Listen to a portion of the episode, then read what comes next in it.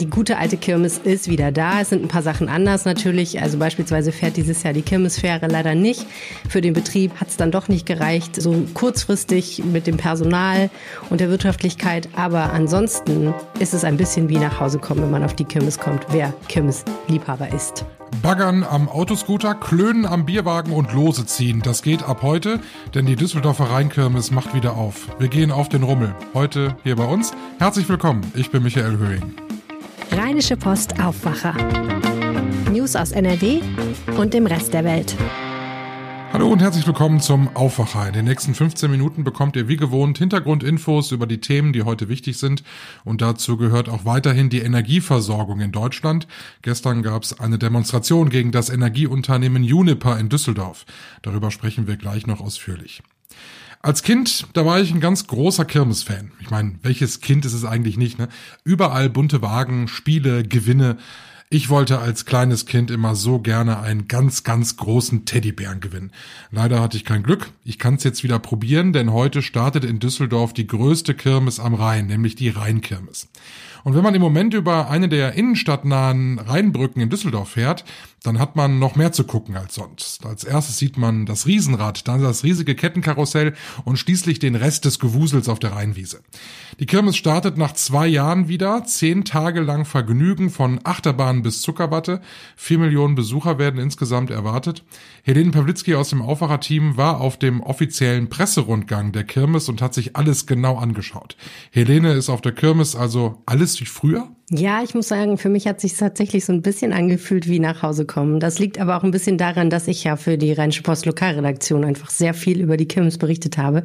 2018 haben wir sogar auf der Kirmes übernachtet in unserem Kirmesmobil. 2019 haben wir dann eine mobile Redaktion dort gemacht. Also ich habe schon viele Kirmesstunden hinter mir und auf den Festplatz kommen, das fühlte sich tatsächlich dann ein bisschen an wie damals. Denn man muss sagen, die gute alte Kirmes ist wieder da. Es sind ein paar Sachen anders natürlich. Also beispielsweise fährt dieses Jahr die Kirmesfähre Jahre leider nicht.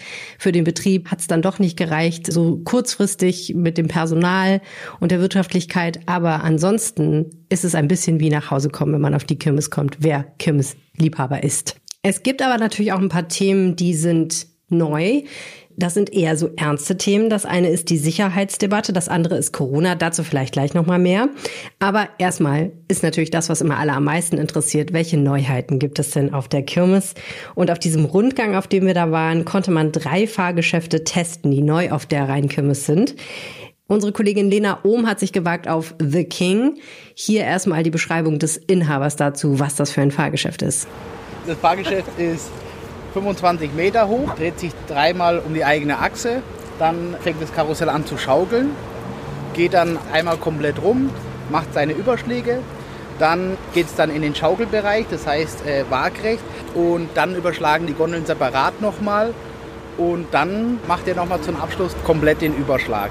Ja, und die Kolleginnen und Kollegen, die das getestet haben, haben komischerweise kein einziges Mal gekreischt während des Testens, aber Lena hat hinterher doch schon ein bisschen fahl um die Nase ausgesehen. Wie war's?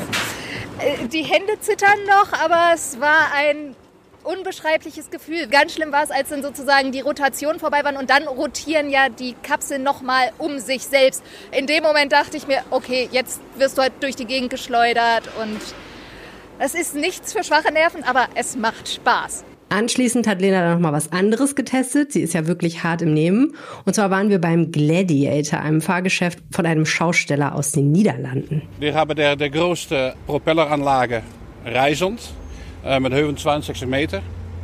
Äh, das Schöne ist, er dreht sich so, aber der Gondel dreht sich auch noch ein keer um die Achse. So, wenn wir unter der Leute einladen, können die Leute oben, die dreht sich und die können dann schön über die ganze Stadt, können die mal schauen. Und wenn die denken, es ist relaxed, dann fangen wir, fangen wir ein bisschen an. Ja, und das hörte sich von außen ehrlich gesagt wahnsinnig an. Wir können mal kurz reinhören.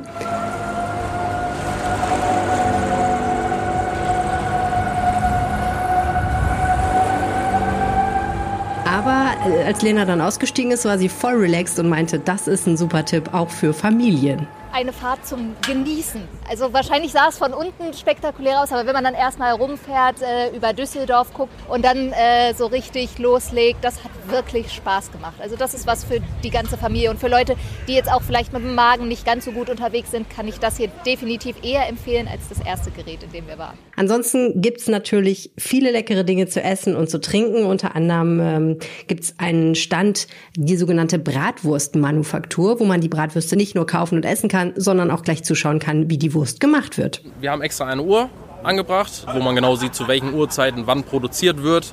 Es ist jetzt nicht nur Wursten, sondern es geht von Anfang an los mit Schneiden, geht ganz in genau. Cutter und äh, ganz genau, ganz genau. Wir brühen auch dort, dort drin.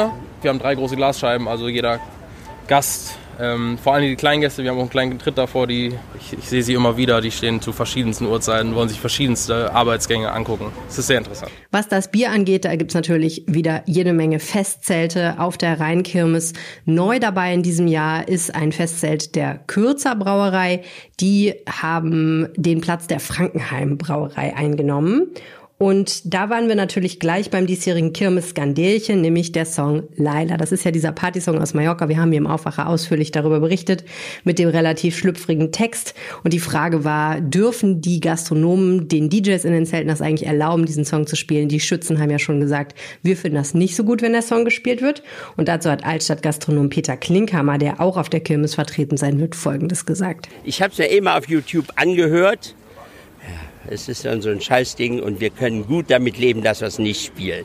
Das ist überhaupt kein Problem. Aber äh, man tut eigentlich demjenigen, der den Song rausgebracht hat, mit dieser Diskussion einen wahnsinnigen Gefallen. Also von daher finde ich, dass es schon wieder äh, blöd ist. Aber gut, es ist wie es ist. Insgesamt ist die Vorfreude auf die Kirmes riesengroß bei den Schaustellern und auch bei den Organisatoren. Das Ganze ist ja eigentlich ein Schützenfest, das vergisst man manchmal so ein bisschen. Hier hört ihr Michael Zieren aus dem Vorstand der St. Sebastianer Schützen über seine Vorfreude. Wir eifern dem entgegen, freuen uns darauf, haben allen Elan, alle Kraft hineingesteckt, es möglich zu machen. In der Düsseldorfer Altstadt gab es ja zuletzt viele Probleme mit Gewaltkriminalität und auch mit Vandalismus. Das ist vielleicht ein bisschen auch ein Auswuchs der Pandemie. Pandemie, denn als die ganzen Gastronomien und Diskotheken geschlossen hatten, da haben sich vielleicht so ein paar Leute dann doch an der falschen Stelle gesammelt und sich so ein paar nicht so schöne Gewohnheiten herausgebildet. Jetzt ist die Frage, schwappt das dieses Jahr dann auch auf die Kirmes, also praktisch auf die andere Rheinseite über? Und dazu ähm, sagt Michael Zieren aus dem Schützenvorstand Folgendes.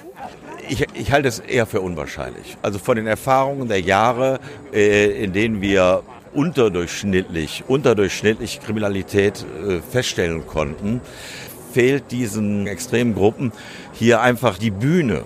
Ordnungsdienst, Polizei, ähnliches, aber auch die Schausteller und auch wir Schützen halten ja, ich sag mal, die Augen offen.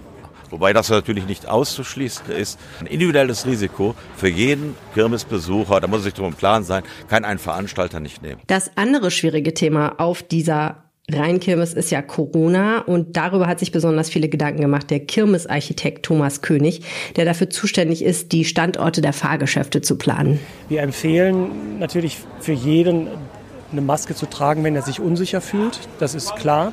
Also wenn es voll wird letztlich. Ja, wenn es voll ist oder wenn man so Indoor-Veranstaltungen besucht, hier Zelte. Mhm. Aber das wollen wir nicht vorschreiben. Ich denke, da ist jeder auch in seiner eigenen Verantwortung gefragt, ob er sich sicher fühlt oder nicht sicher fühlt. Es wird auch sicherlich den einen oder anderen geben, der sagt, also so ein Gedränge, das muss ich mir eigentlich momentan nicht zumuten, das ist mir noch zu unsicher, da habe ich volles Verständnis für. Nichtsdestotrotz sehen wir es aber dadurch, dass wir wirklich ja auch eine Freiluftveranstaltung haben, das Risiko deutlich geringer als bei manchen Rockkonzert im Innenbereich. Insgesamt war auf dem Festplatz schon am Mittwoch Spannung und Vorfreude zu spüren. Die meisten Schausteller hatten ja zwei knallharte Jahre, haben sich teils mit Gelegenheitsjobs und auch mit Staatshilfen über Wasser gehalten aber müssen jetzt erstmal ganz viel wieder wettmachen. Und Deswegen gibt's natürlich jetzt auch eine Diskussion um die Preise. Auch die Schausteller haben natürlich stark unter der Inflation und den gestiegenen Spritpreisen zu leiden, haben teilweise Probleme, Personal zu finden, müssen da vielleicht dann auch mal den ein oder anderen Euro mehr auf den Stundenlohn drauflegen. Deshalb sind auch die Preise auf der Kimmes wahrscheinlich nicht ohne. Es steht zwar alles noch nicht ganz fest, die Schausteller lassen sich da ja mal bis zum letzten Moment nicht so richtig in die Karten gucken, aber da war teilweise schon von neun Euro pro Fahrt die Rede auf den großen und neuen Fahrgeschäften. Das ist schon dann schon ganz schön happig, wenn man mit so einer Familie mal loszieht. Dazu kommt der Preis für ein Glas Alt, der teilweise drei Euro betragen wird. Das ist auch nicht so wenig. Tja, insgesamt hoffen die Schausteller auf sehr, sehr, sehr viele Besucher. Bislang haben die Jahrmärkte dieses Jahr alle sehr, sehr gut funktioniert. Die Leute haben einfach wahnsinnig Bock zu feiern und rauszugehen. Also mal gucken, ob das funktioniert. Und die andere Frage ist natürlich, ob die Hitze den Schaustellerinnen und Schaustellern vielleicht noch einen Strich durch die Rechnung macht. Aber heiß war es natürlich auch in den anderen Jahren schon. Und zur Not gibt es ja immer noch die Wasserbahn. Danke, Helene. Vielleicht nochmal kurz die Basisdaten zusammengefasst.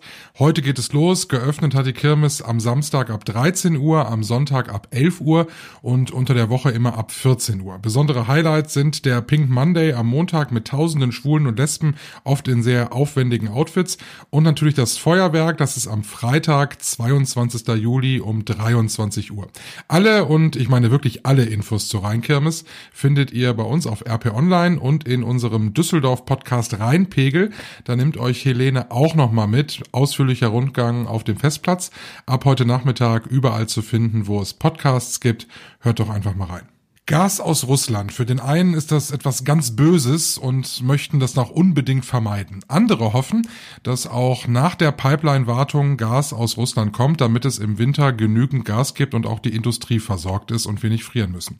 Gestern gab es eine Demonstration gegen Uniper, ein Unternehmen, das überwiegend russisches Gas kauft und natürlich auch bezahlt und damit auch den Kreml unterstützt. Das Unternehmen sitzt in Düsseldorf.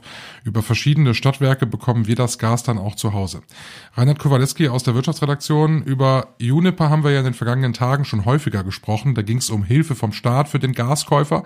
Jetzt eine Demo in Düsseldorf. Von wem und warum? Na, das ist schon eine sehr ungewöhnliche Aktion gewesen. Das hat ein Energiekonzern aus der Ukraine organisiert. Die haben eine gute Pressestelle, die können alle gut Englisch. Ähm, die haben das organisiert, weil sie sagen, das Gas, das Unipa in Russland kauft, wird ja mit Geld bezahlt. Und mit diesem Geld wird am Ende der Krieg bezahlt. Also fordern sie Unipa auf, kein Gas mehr in Russland zu kaufen. Nun lebt Uniper ja genau davon, nämlich Gas zu kaufen und weiter zu verkaufen. Was kann Uniper denn machen äh, als Alternative? Gibt es da überhaupt eine Möglichkeit? Ja, die Sache ist, sag mal, sie ist kompliziert. Ähm, ich habe da mit jemandem drüber geredet, der war früher Pressesprecher der Ruhrgas. Das ist eine der Vorgängerfirmen von Unipa.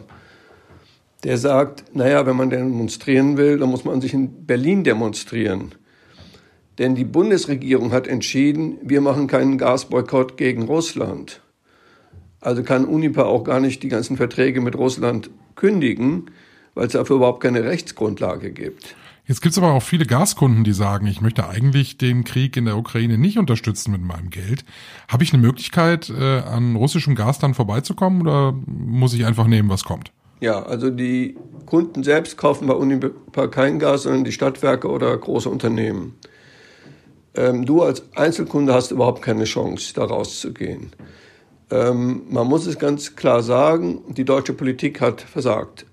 Gerhard Schröder als Bundeskanzler und Angela Merkel als Bundeskanzlerin haben die alte Linie verlassen, dass man das ein schönes, gutes Gleichgewicht hält zwischen Gas aus Russland, zwischen Gas aus Norwegen, zwischen Gas aus den Niederlanden und anderen Lieferungen. Sie haben zugelassen, dass wir immer abhängiger wurden. Und darum haben wir jetzt dieses Riesenproblem. Das ist wahrscheinlich, glaube ich, auch einer der Gründe, warum der Olaf Scholz, also unser Bundeskanzler, da so ein bisschen rumeiert mit den Waffenlieferungen an die Ukraine. Ich glaube, der hat immer Angst, wenn wir zu viel Waffen liefern, dann wird der Putin ganz böse und dreht uns den Gashahn ab. Sicherlich ein Thema, was uns auch in den nächsten Wochen weiter beschäftigen wird. Vielen Dank für den Moment, Reinhard Kowalewski aus der Wirtschaftsredaktion der Rheinischen Post. Wir stehen kurz vor dem Wochenende und es wird nochmal kühler. Nächste Woche werden wir ja schwitzen. Da gehen die Temperaturen wieder deutlich über die 30 Grad Marke. Wie wir das Wochenende jetzt kulturell noch genießen können, das weiß Wolfram Görz aus der Kulturredaktion. Ich gucke bisweilen gerne Krimis im Fernsehen. Doch kein Polizist kann mit Frank Kobs mithalten. Der leitet eine Ein-Personen-Wache in einem Kaff im Harz und wird von dem wunderbaren Aljoscha Stadelmann gespielt. Die Reihe heißt Harter Brocken und jetzt gibt es eine der besten Folgen noch einmal im Fernsehen, Die Fälscherin. Die möchte ich in meinen Kulturtipps zum Wochenende unbedingt anpreisen. Zeitgleich läuft auf einem anderen Fernsehkanal das Spiel der deutschen Fußballdamen gegen Finnland, was bei mir Vergleiche bis hinab in die finnische Mythologie wachruft. Und schließlich stelle ich eine neue Platte vor, die ein großartiges Konzert dreier Gitarrengiganten bietet, von dem 40 Jahre vergessen war, dass es mitgeschnitten wurde. Jetzt sind die Bänder wieder aufgetaucht. Herzlichen Dank, Wolfram Görz. Wir schauen noch aufs Wetter. Heute am Freitag, da wird es noch mal ein bisschen kühler, ist noch mal was zum Luftholen. Ab morgen steigern wir uns dann bei den Temperaturen. Am Sonntag dann bei uns Temperaturen um die 26, 27 Grad. Ab Montag dann Werte über 30 Grad bei uns in NRW. Morgen hören wir uns schon wieder, dann zusammen mit Helene Pawlitzki im Aufwacher Wochenrückblick. Abonniert uns noch schnell in eurer Lieblings-Podcast-App, dann verpassen wir uns morgen auch nicht. Tut nicht weh und ist natürlich kostenlos. Ich bin Michael Höhing, habt einen tollen Tag. Mehr Nachrichten aus NRW gibt's jederzeit auf RP Online. rp-online.de